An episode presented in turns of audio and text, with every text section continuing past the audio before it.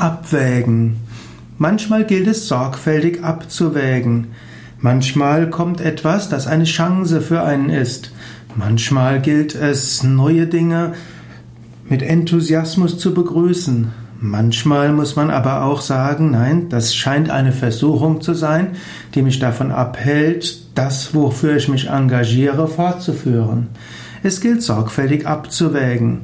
Es gibt auch manchmal ethische Fragen, die nicht einfach zu beantworten sind. Zuerst gilt es sorgfältig abzuwägen. Aber nach dem Abwägen muss man letztlich irgendwann entscheiden. Und manchmal muss man auch in der Unsicherheit entscheiden. Nicht immer ist klar, was das Richtige ist. Krishna gibt in der Bhagavad Gita einige Kriterien, nach denen man abwägen kann. Es gibt im Yoga Sutra von Patanjali die fünf Yamas, also Ahimsa, Satya, Aparigraha, Asteya und Brahmacharya. Die gilt es in Betracht zu ziehen. Krishna spricht dann noch von Sattva, Rajas und Tamas. Und Krishna sagt auch, tue das, was zu tun ist, so gut wie du kannst.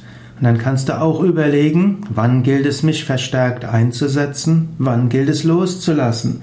Wann ist ein Hindernis ein Zeichen, dass ich intensiver tätig sein muss? Wann ist ein Hindernis ein Zeichen, dass ich etwas anders angehen muss? Und wann sind Hindernisse so, dass ich loslassen muss? Das Abwägen ist nicht immer einfach. Zum Schluss gilt es, alles Gott darzubringen.